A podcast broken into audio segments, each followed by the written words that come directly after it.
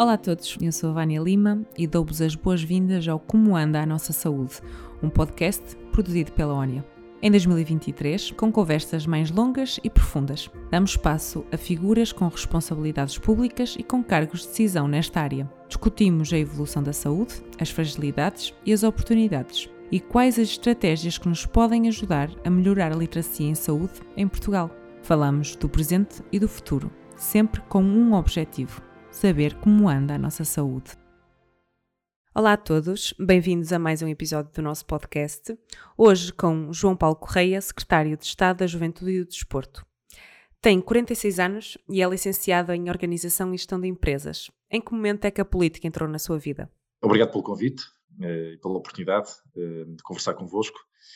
Eh, a política entrou na minha vida aos 16 anos, numa altura em que hum, o movimento estudantil lutava pelo fim uh, da, da, prova geral de acesso ao ensino superior, uh, lutava pela, uh, pelo fim das propinas, lutava também pela, pelo fim da guerra, da invasão de, de, que, que, a Indonésia mantinha em território de Timor-Leste, as imagens que nos chegavam dos massacres, como o massacre de cemitério de Santa Cruz, um, e, um, e, portanto, era um momento uh, de, grande, uh, de grande afirmação de uma geração uh, que queria liderar uma transformação social que acabou por acontecer.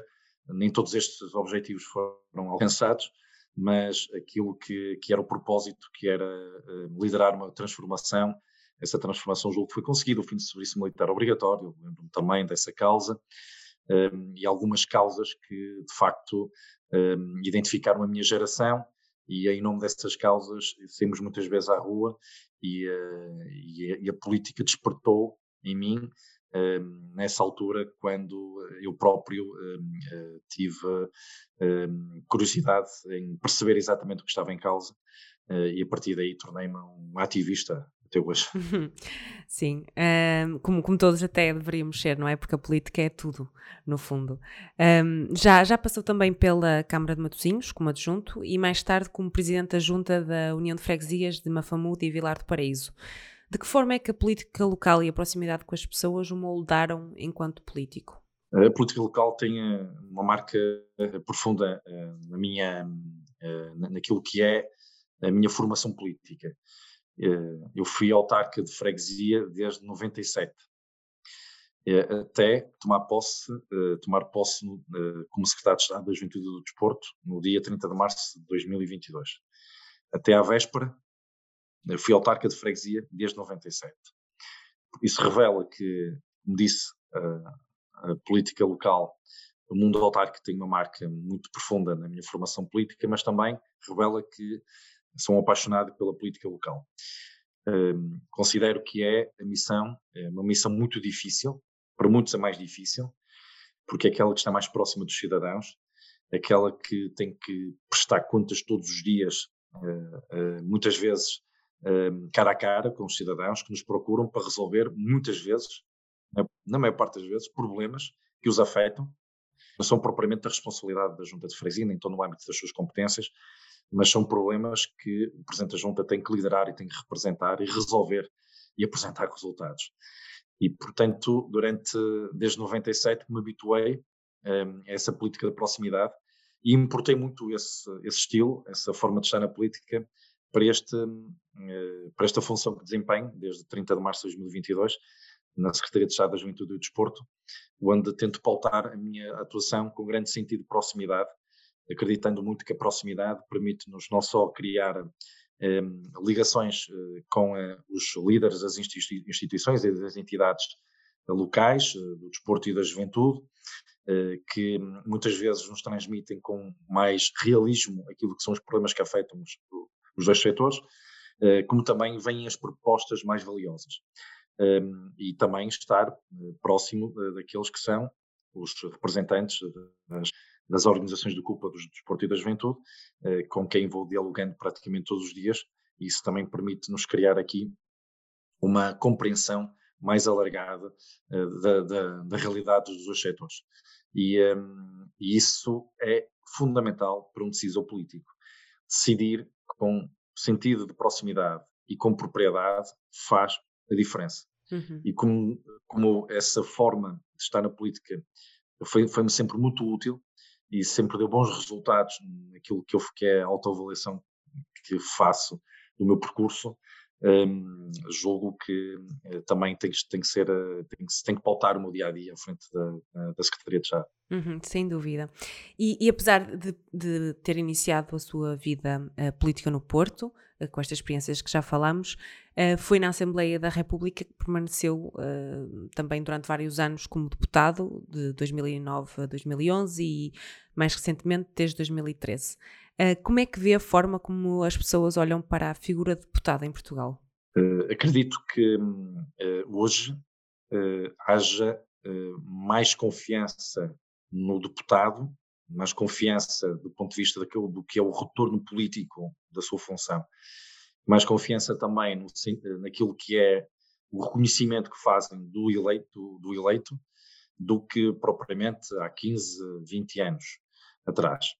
Eh, talvez porque eh, eh, aqueles que hoje são deputados, não, não falo de uma nova geração, porque a Assembleia da República tem todas as gerações representadas, e os, todos os territórios, constitucionalmente assim é, todos os territórios, mas há uma compreensão generalizada para que a função do deputado seja exercida com grande sentido de proximidade. E basta olhar para aquilo que é o número de projetos de lei e o número de projetos de resolução que os deputados apresentam em cada sessão legislativa ou em cada legislatura, como quisermos ver. E eu posso lhe dizer que em 2011, 2012, 2013, 14, uh, a Assembleia da República uh, tinha um fluxo bem menor de projetos de lei, de projetos de resolução, do que tem, tem uh, este ano é melhor, tem nesta sessão legislativa e teve na, pelo menos nas duas anteriores.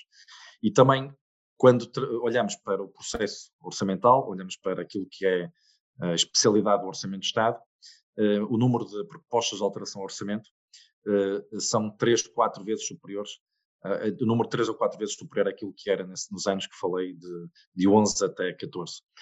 O que significa que há não só mais um poder de iniciativa isto revela mais poder de iniciativa por parte dos deputados, por uma razão eh, que eu eh, justifico e explico desta forma, que é o um, maior sentido de proximidade um, eh, junto dos seus territórios, das suas comunidades, e também porque a Assembleia da República passou a, a ser uma a grande centralidade política um, na altura em que se formou aquilo que ficou conhecido como a geringonça, uhum. em que as grandes decisões eram tomadas mais na Assembleia e menos no Governo, e isso deu um grande destaque uh, por, por, não haver maioria e por, por haver uma formação Sim. política, uh, político-constitucional uh, que dava uma nova formação política e constitucional que dava um, uma nova oportunidade à Assembleia da República que julgo que foi muito bem agarrada.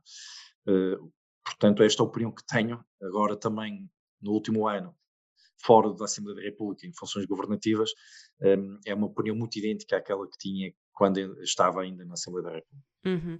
E esta questão também não se poderá prender com o facto de termos um, a população mais literada em termos de, de assuntos uh, políticos. Também já passamos por uma crise que foi, uh, foi grave e foi profunda e que talvez mostre a necessidade de um, existir mais esta uh, esta atenção ao, ao, que é feito dentro de, da, da Assembleia.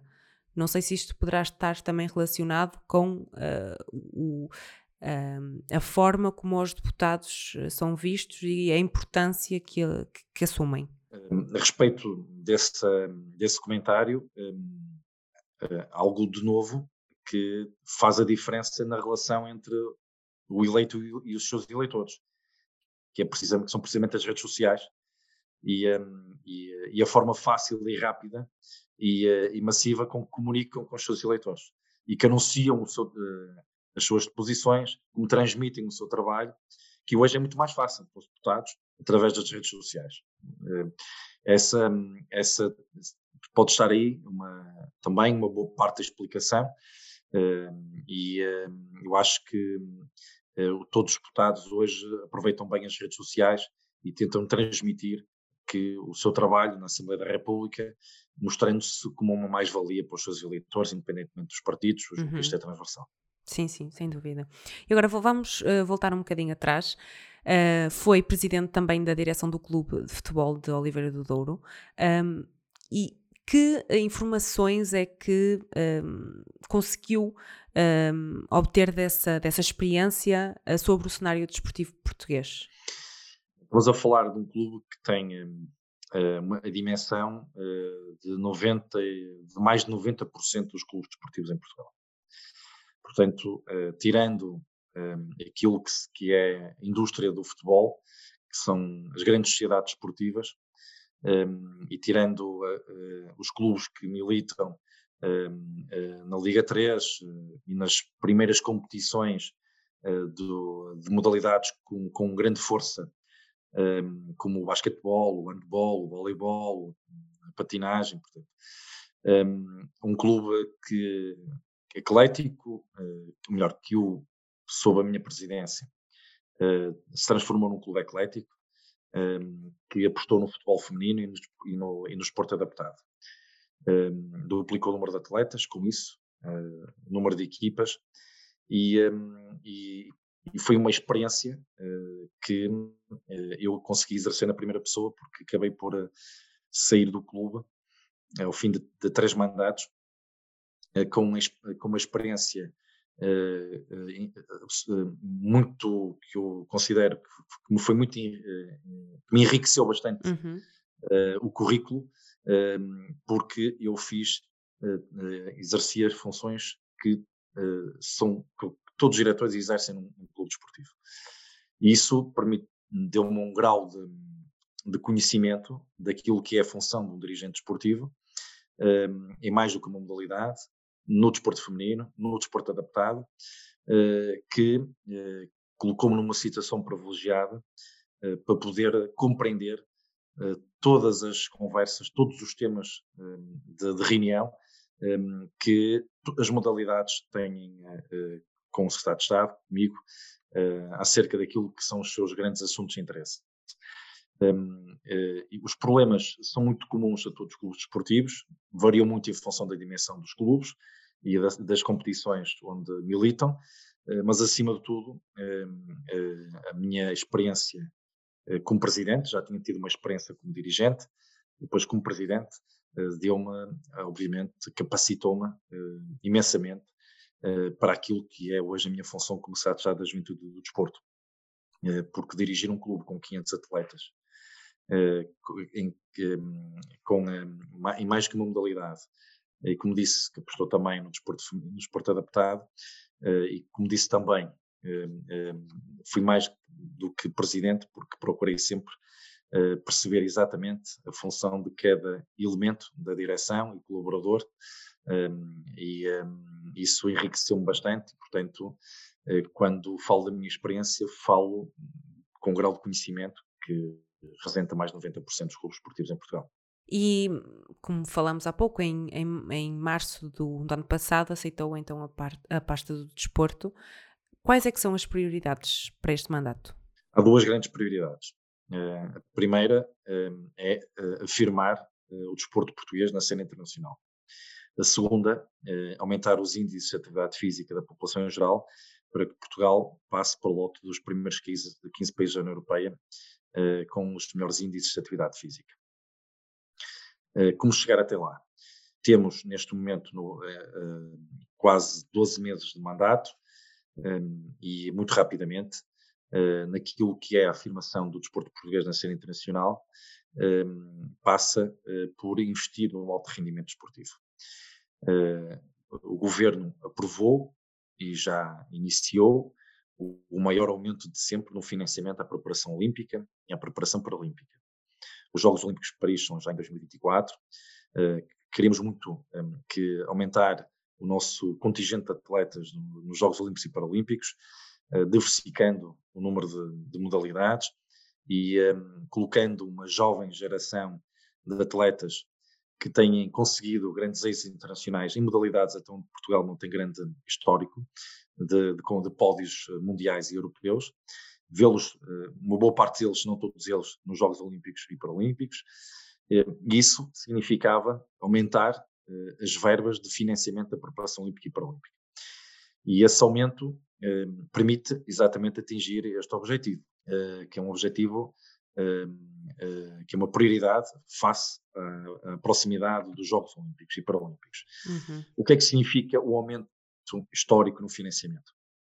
Significa aumentar a bolsa dos atletas e dos treinadores em, em cerca de 20%, uma média de 20%. Significa aumentar o número de estágios internacionais e de, e de, de participações em, em, em, provas de qualificação para os Jogos. Um, significa também investir nas esperanças olímpicas. Nós temos Jogos Olímpicos em 2028 e em 2032. É preciso investir já nessa geração. Há uma fatia deste investimento que vai para essa jovem geração. E, por exemplo, criar uma bolsa de continuidade, ou seja, os, os nossos atletas vão aos Jogos e que eh, não conseguem eh, entrar numa, eh, numa semifinal, eh, por exemplo, não tenham que ficar Uh, sem bolsa no dia a seguir aos Jogos Olímpicos e Paralímpicos vão ter uma bolsa de continuidade. Um, essa é, uh, foi uma das primeiras prioridades que tivemos, um, já está em marcha e, uh, faz parte, é um objetivo, uma prioridade faz parte de um objetivo estratégico de firmar o desporto português na cena internacional. Uhum. Conseguimos alargar a rede das unidades de apoio ao alto rendimento na escola. Todos aqueles uh, jovens atletas que tenham conseguido estes êxitos internacionais em diversas modalidades são alunos UAR, alunos das unidades de apoio ao alto rendimento na escola são unidades que funcionam junto a grupamentos escolares, em que os alunos que frequentam entre o 5 e o 12 ano de escolaridade e são identificados pelas respectivas federações esportivas como alunos de seleção ou pré-seleção, uh, uh, têm a possibilidade de compensar as faltas aos testes.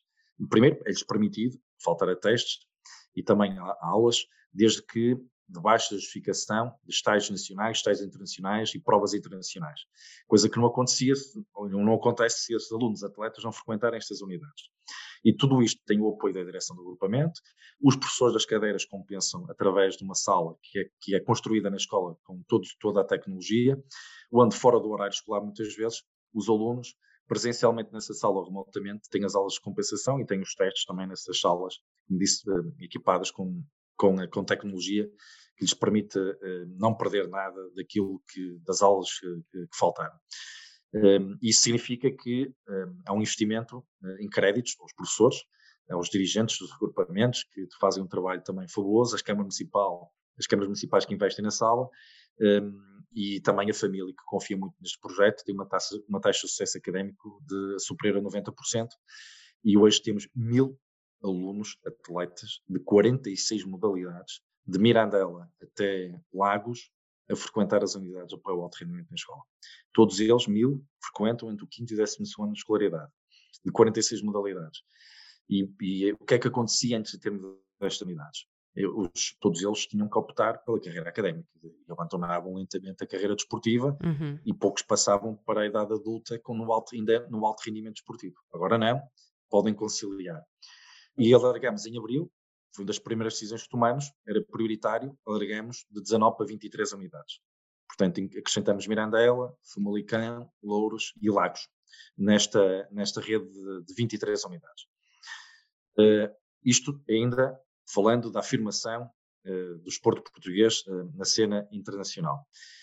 para além disso, na, no combate à política antidoping, melhor, na, na, política de, de combate ao doping, eh, aumentamos em 60% o orçamento da Autoridade Antidopagem de Portugal para que eh, possa ter os meios todos para levar em, um, a cabo toda a sua política antidopagem.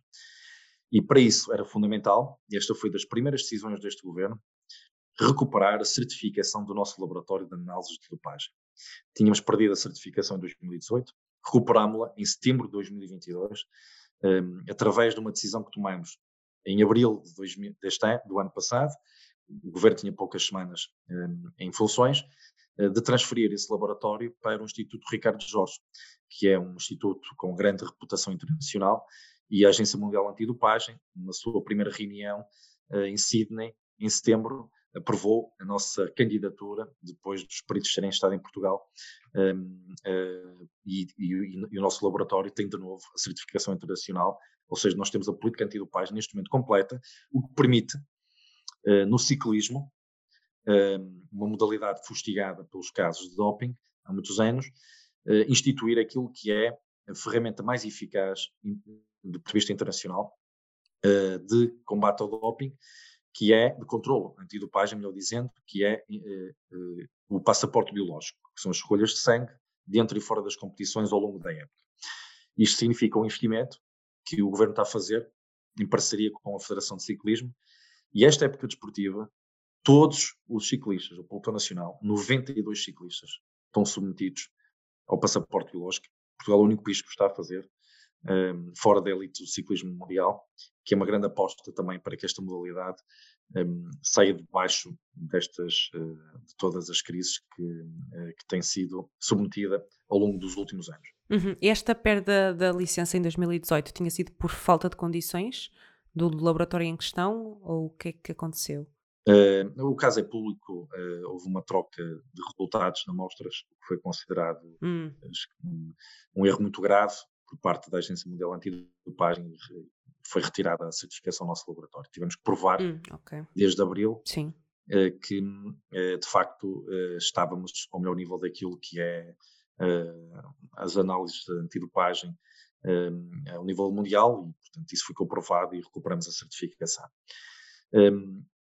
estamos prestes a criar a plataforma, ou melhor dizendo, o governo está próximo de criar a plataforma uh, que vai uh, combater a manipulação das competições desportivas.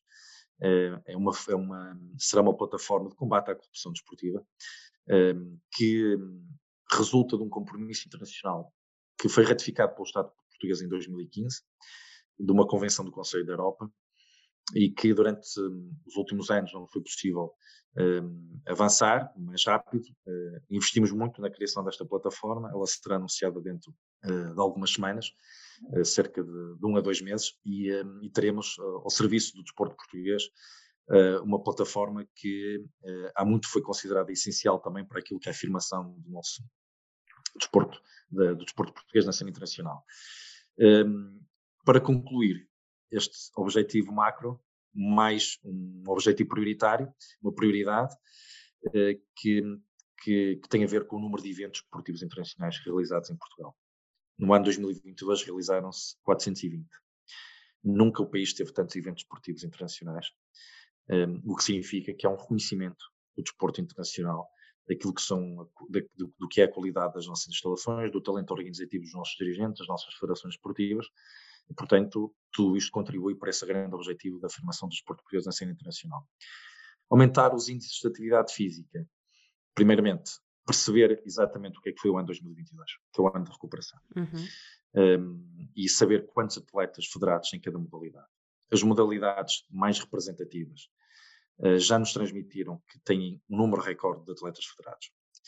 Uh, é provável, ainda não temos o dado estatístico final, de que, uh, pelo menos, pelo menos estamos já no nível pré-pandémico em termos de atletas federados. É provável que, hum, na maior parte das modalidades, esse número seja ultrapassado. Veremos o número final. Mas também, os dados que nos chegam dizem-nos que temos mais atletas no desporto feminino, é o que é um bom indicador.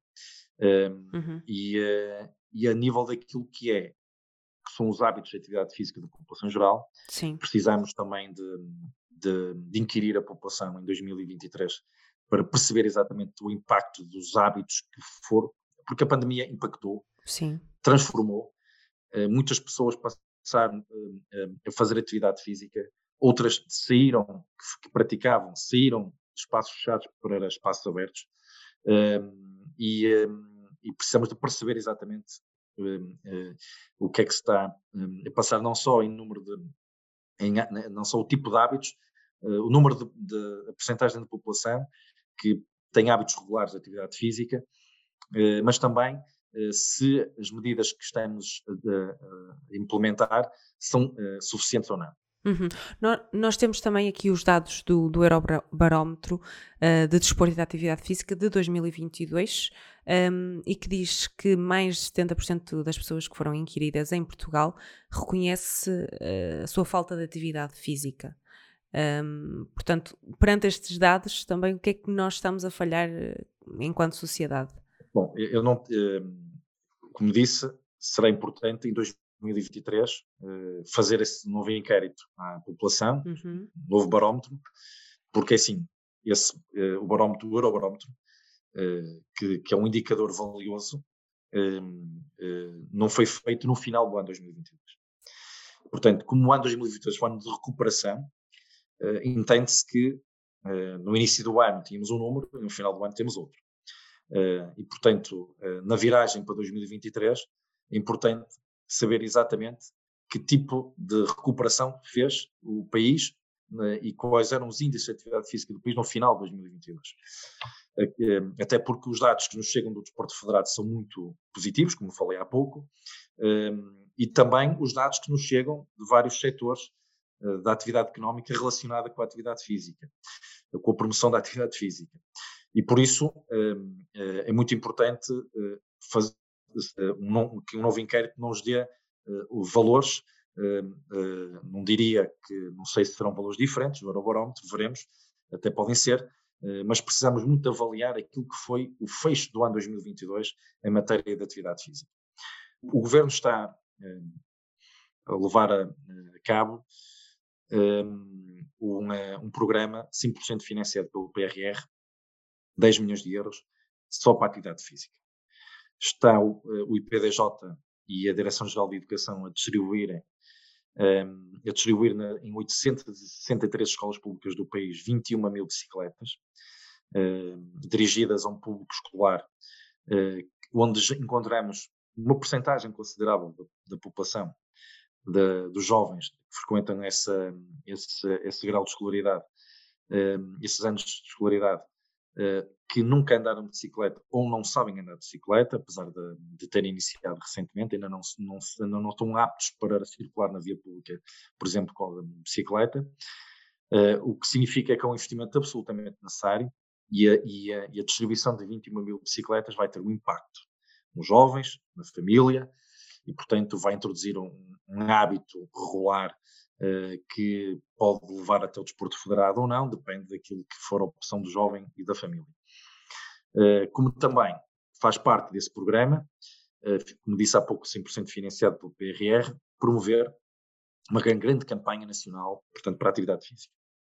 e criar uma plataforma eletrónica, disponibilizada também pela via digital, posteriormente essa plataforma, para que os, os cidadãos possam ter informação uh, sobre um, as possibilidades de, de, um, de, atividade física, de exercício físico uh, na sua área de residência, uh, desde um, os circuitos naturais, dos percursos naturais, os, os, percursos pedonais, as ciclovias, os ginásios, os clubes desportivos, um, e portanto há aqui um grande investimento na promoção da atividade física, como nunca se fez em Portugal. Entre 23 e 24, no segundo semestre de 23 e o primeiro semestre de 24, eh, quer uh, terminará a distribuição das 21 mil bicicletas, nascerá a campanha de promoção da atividade física, teremos a plataforma disponibilizada a toda a população e teremos também a formação de quadros de empresas com daquelas são as médias e grandes empresas que se candidatarem para formação para que dentro das empresas também se promova a atividade física em contexto laboral e estes são passos que vão ter impacto e vão ter resultados. portanto, uh, estas são as grandes prioridades. Sem falar, o governo apresentou há uma semana, precisamente faz hoje uma semana, melhor, o, grupo de trabalho criado pelo governo para a igualdade de género no desporto apresentou há uma semana as, as suas recomendações. 49 anos depois do 25 de Abril, chegaram as primeiras recomendações para a igualdade de género no desporto. E um, isso também uh, significa que há um compromisso forte do governo na igualdade de género, não só no, no aumento da representação feminina no desporto, nos lugares de poder, mas também na própria igualdade de género, uh, para que o desporto também continue a combater desigualdades Um, e no caso concreto, um, algumas dessas medidas já estão a ser preparadas. Sim, nós entretanto Entretanto, também já lá vamos e já falamos com, com mais um, atenção uh, e olhamos com mais atenção para este relatório final.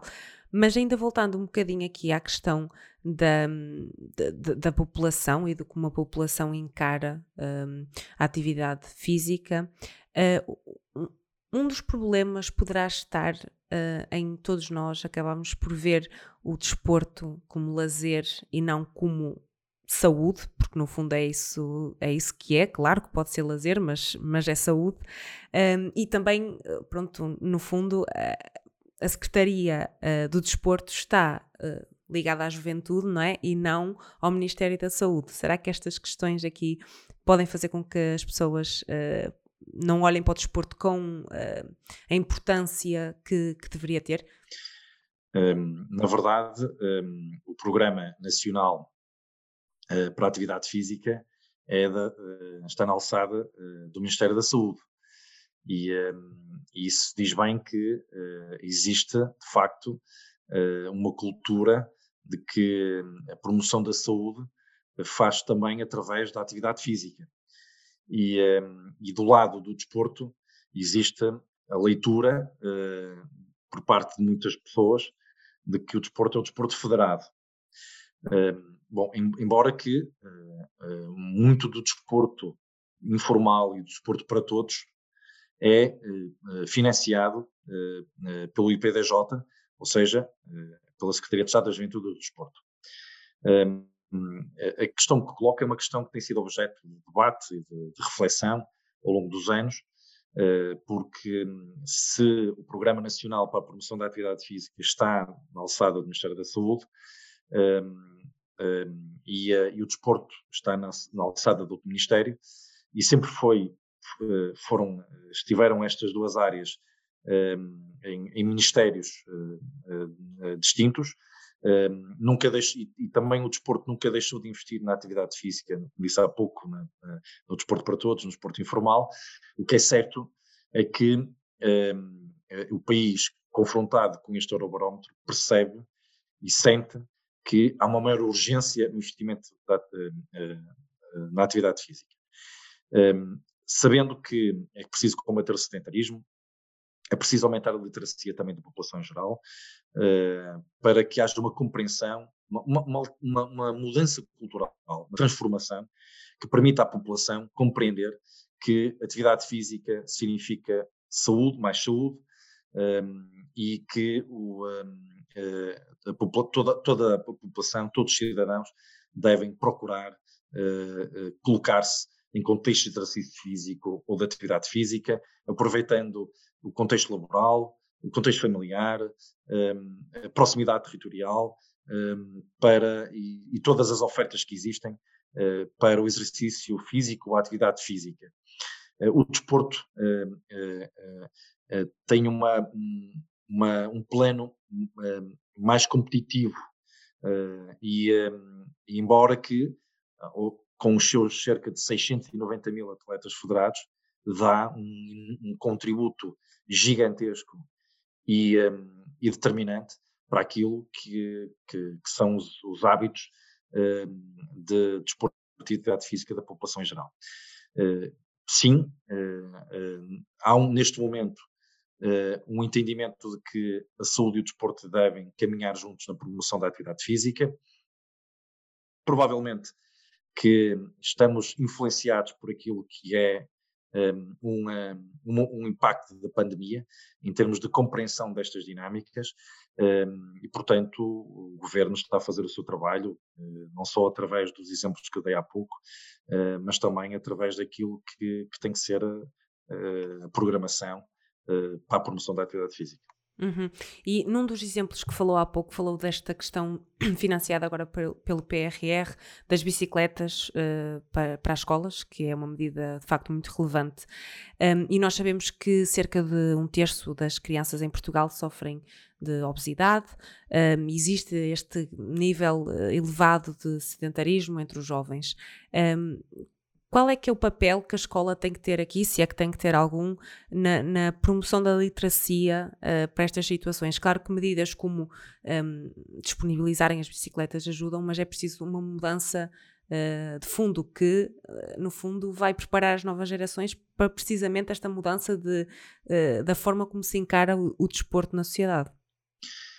O desporto escolar, que é um programa que, que já tem longos anos, é exatamente o veículo uh, para promover uh, a literacia e promover o desporto e a atividade física junto da, da, das camadas mais jovens. em 2022, o Estado investiu 41 milhões de euros no desporto escolar. eu julgo que esse investimento, com melhor, esse objetivo está a ser cumprido através do desporto escolar. Um, e, e, o desporto escolar é um contributo decisivo eh, muitas das pessoas, ou se, ou melhor, as pessoas, os cidadãos e as cidadãs que hoje uh, uh, praticam desporto federado ou aqueles que não praticam desporto federado um, estão no exercício físico e na atividade física, esmagadoramente foram alunos do, do, do, desporto escolar. Agora, se a pergunta é tem, tem que haver novos programas, uma, uma, temos que revisitar o programa do desporto escolar, eh, percebendo eh, se pode aqui ter um investimento com enfoque especial naquilo que, que são dimensões fundamentais, como fazer essa, essa para que assimilem uhum. que a atividade física promove a saúde e que deve ser uma, fazer parte da vida de todos os cidadãos, independentemente de praticarem desporto federado ou não, ehm, e de todas as formas possíveis, que todas elas eh, muito eh, eficazes naquilo que é a prática do exercício físico ou da atividade física, sim. Ehm, eh, e esse é um ângulo que não está, que não é uma aposta principal do desporto escolar, mas que neste momento, através da revisitação que estamos a fazer, terá que ser. Uhum. Um, e voltando agora à questão do desporto profissional, um, nós nos últimos anos principalmente ouvimos uh, muito falar da questão da, da saúde mental dos, dos, desportistas profissionais, muito por causa desta questão da, da competitividade. Um, este tema tem sido uma prioridade em Portugal. Uh, a Secretaria de Estado do Desporto tem feito algo para ajudar os atletas neste sentido? A saúde mental uh, passou a ser uma prioridade dos jovens portugueses. Em 2022, o barómetro da Comissão Europeia aos jovens hum, do espaço uh, europeu, um, naquilo que foi o inquérito aos jovens portugueses, foi identificado como uma das principais preocupações do presente. Uh, julgo que isso deriva uh, daquilo que, foram os anos mais impactantes da pandemia. isso é uma preocupação que se manifesta em todas as faixas etárias, em todas as gerações jovens como também no desporto uh, de competição. E uh, para responder a essa, um, essa uh, preocupação e essa, essa problemática, o governo está prestes a, anunciar um programa de apoio à saúde mental dos, dos atletas de, alto rendimento e também naqueles que estão nos primeiros anos pós-carreira, que já concluíram a sua carreira de atletas de alto rendimento e que estão numa, numa fase de transição para o mercado de trabalho, é um programa que dê o apoio eh, suficiente eh, que seja capaz de responder àqueles atletas aos, de alto rendimento que precisam e que procuram os apoios que existem e vão ter mais um, um grande apoio que nascerá de um protocolo entre hum, o IPDJ, Instituto Português do Desporto e da Juventude, e a Cruz Vermelha Portuguesa, com a sua rede de, eh, de técnicos que, que tem grande cobertura territorial e que, e que queremos mobilizar para esse programa, para esse protocolo. Excelente. Um, voltamos agora ao relatório final do Grupo de Trabalho para as Políticas Públicas em matéria de igualdade no desporto. Como falou há pouco, foi a, a primeira vez que fizemos isto no, no pós-25 de Abril. Quais são as medidas que destaca deste relatório ou as recomendações que destaca? Bom, um, este relatório teve também o mérito de ter sido aprovado um grupo de trabalho uh, entre a igualdade e o desporto. Portanto, os setores da igualdade e do desporto aprovaram um relatório, ou seja, que fez um diagnóstico da igualdade de género em Portugal, traçou grandes objetivos e em cada grande objetivo propôs um conjunto de medidas. Um, as medidas que, que, que, me parecem mais um, uh, emblemáticas uh, do ponto de vista daquilo que é vontade do desporto e da igualdade para que em 2030 Portugal esteja na média europeia, na média europeia não só em número de atletas, mas também uh, no acesso das mulheres aos lugares de poder do desporto. Porque é nos lugares de poder que se fazem as grandes mudanças, uhum. que se tomam as decisões que são transformadoras uh, é na, nas lideranças das organizações esportivas, é também é no número de treinadores, no número de árbitros, uh, no número de dirigentes. Uh, há uma pergunta que, que, se, que, que cuja resposta rapidamente nos convoca para o caminho longo que temos pela frente, para a percepção do caminho longo que temos pela frente. Que é quando perguntamos a nós próprios quanto tempo falta para que o nosso clube de preferência seja liderado por uma mulher. Não que nos países onde, por exemplo, o futebol tem uma grande implantação, como no Brasil, grandes clubes não sejam liderados por mulheres. Grande, uh, os clubes têm sido campeões do Brasil, alguns deles são liderados, foram e são liderados por mulheres. Um, mas isto revela que há aqui uh, um, um, confronto com, uh, com a cultura desportiva, um confronto também com a cultura que, que, que, é dominante naquilo que, que é a forma de estar e de olhar e de decidir eh, que, que, que, o cidadão eh, individualmente faz em relação, ao, neste caso, ao desporto e às escolhas que faz e às opiniões que emite e às posições que assume. há aqui uma questão cultural, uma questão de cultura desportiva, de quem dirige, e há uma questão também de, uma, de, de, de cultura uh, que está instalada na sociedade uh, que, que, é transversal a vários setores, uh, de quem observa, de quem, de quem elege, uhum. de quem vota, não é? e de quem imita a opinião, de quem está na opinião publicada. Sim. porque mais, mais mulheres na, na imprensa significa também mais mulheres nos lugares de poder do desporto. portanto, um, aumentar o número de eh, de mulheres nos lugares de liderança é uma das grandes medidas. Eh, eh, e há, melhor, é um dos grandes objetivos e há algumas medidas nesse sentido. Atacar a questão cultural, como falei há pouco, é fundamental. Há uma, há uma recomendação para uma campanha nacional dirigida ao, público escolar do ensino secundário, que é tu podes ser a presidente do teu clube é uma forma de interpelar as jovens uh, uh, que podem ser eh, presidentes do seu próprio clube.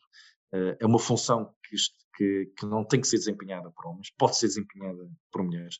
Hoje já temos, já conhecemos casos concretos de mulheres que lideram clubes desportivos. Em 60 federações desportivas com utilidade pública, desportiva, só três são presididas por mulheres. E se formos aos grandes clubes, não encontramos um que seja presidido uh, por uma uhum. mulher. Quando falo grandes clubes, refiro-me aos clubes da indústria do desporto, não Sim. propriamente aos, uh, aqueles que são considerados grandes clubes nacionais, uh, mas a um lote ainda maior, mais numeroso, não encontramos. O que significa que há aqui um longo caminho pela frente em termos de, do que é a liderança propriamente dita e, e, tentar convencer uma jovem geração do, de que pode entrar neste caminho das lideranças, das organizações esportivas.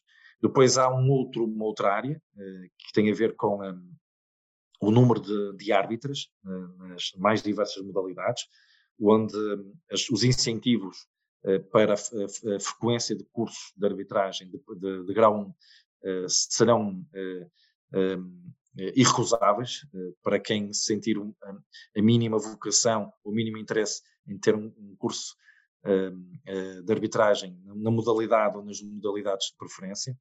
Uh, outra medida também que, que, que, queremos, que queremos destacar, que, que tem a ver com aquilo que é, no alto rendimento esportivo, um momento de, que pode levar à saída das mulheres da alta competição que é o momento da maternidade.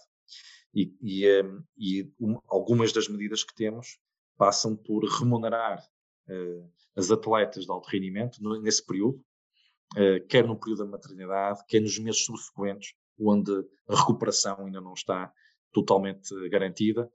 Uh, sabemos que muitas mulheres no alto rendimento ficaram prejudicadas por não haver uma medida desta, nunca ter havido uma medida desta natureza.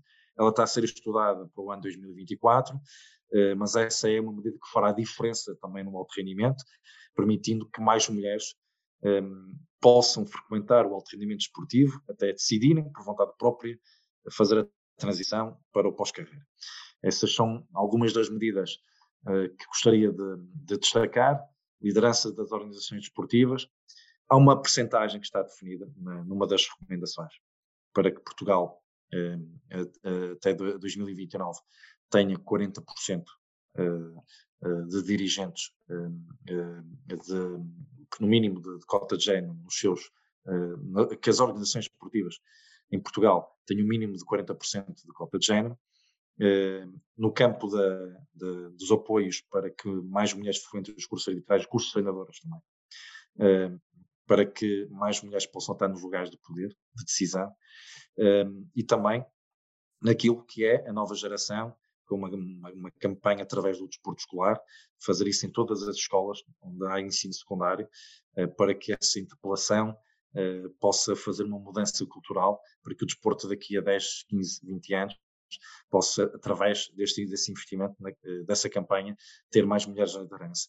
E depois no alto rendimento, estou a dar alguns exemplos daquilo que são as medidas que foram apresentadas pelo trabalho, que que no olhar do governo, parecem que são prioritárias. Uhum, sem dúvida. E agora, para terminarmos, uh, vou-lhe fazer uma pergunta que faço a todos os nossos convidados, que é quem é que é ou quem é que são as pessoas que mais o inspiram a nível profissional? Bom, uh, no governo, nas minhas funções governativas, eu sou primeiro-ministro e a senhora ministra adjunta das assuntos parlamentares, e do ponto de vista daquilo que que foi a minha carreira desportiva, as pessoas que mais me influenciaram foram precisamente os dirigentes e os treinadores que tive, e tive bons dirigentes e bons treinadores. Eh, eu devo muito ao desporto, eh, quando eh, aos 10 anos fui atleta federado, dos 10 aos 19, assimilei aquilo que transmitir os valores do desporto, aprendi a jogar em equipa, aprendi a ganhar, aprendi a perder, aprendi a ter compromisso. O desporto, muito do que eu sou hoje, devo ao desporto.